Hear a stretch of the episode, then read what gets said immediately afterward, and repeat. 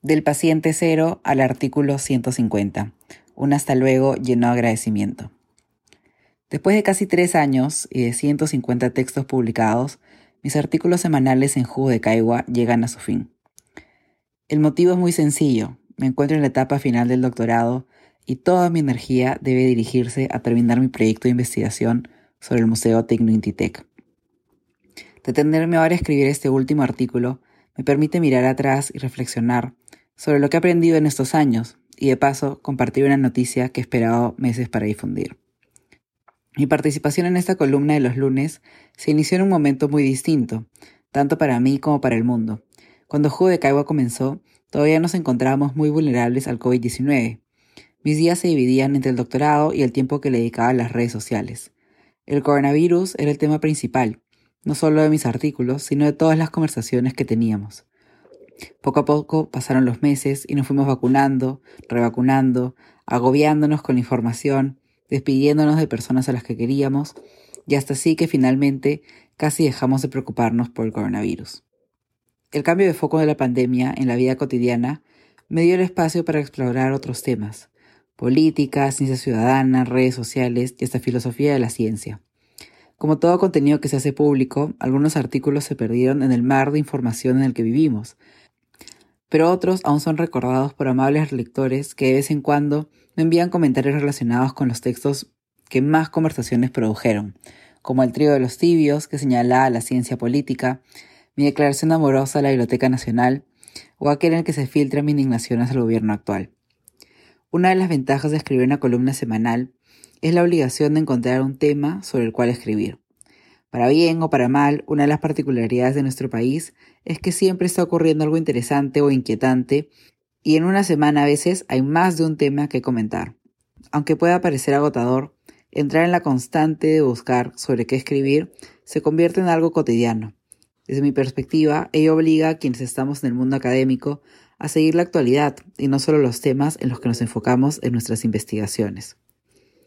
Toca compartir ahora que cuando coordiné con mis compañeros de esta plataforma cuál sería la fecha en que se publicará mi último artículo, pensé en tres oportunidades más en las que pediría colaborar nuevamente. Las dos primeras serían para compartir los resultados de dos artículos que sabía que estaban por publicarse, y la tercera sería sobre mi tesis de doctorado, aunque esta última aún no tiene fecha. Curiosamente, uno de los artículos que esperaba compartir con mis lectores se publicó esta semana, lo cual me da la oportunidad de mencionarlo en esta oportunidad. Mi artículo Creando el Paciente Cero, narrativa sobre la pandemia a través de los medios de comunicación tradicionales y sociales, ha sido publicado en la revista Historia de la Ciencia y Medicina Manguiños. Como se puede apreciar en el enlace, el texto recoge varias de las temáticas que he compartido en mis artículos, como el control político de la pandemia, el rol de los medios de comunicación y el uso de las redes sociales. El artículo se centra en los primeros días de la pandemia de COVID-19 y se fija en la imagen del paciente cero.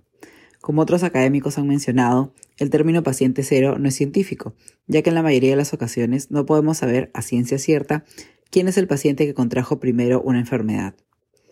Además, el término paciente cero no distingue entre el primer paciente contagiado y el primero identificado. Por ese motivo, los epidemiólogos prefieren usar los términos caso index y caso primario, que sí diferencia entre el primer contagiado y el primer diagnosticado, así como la incertidumbre de no conocer los primeros contagios. Durante aquellas primeras semanas de la pandemia en el Perú, la imagen del paciente cero cobró mucha fuerza y fue muy utilizado por las autoridades, la prensa y el público general.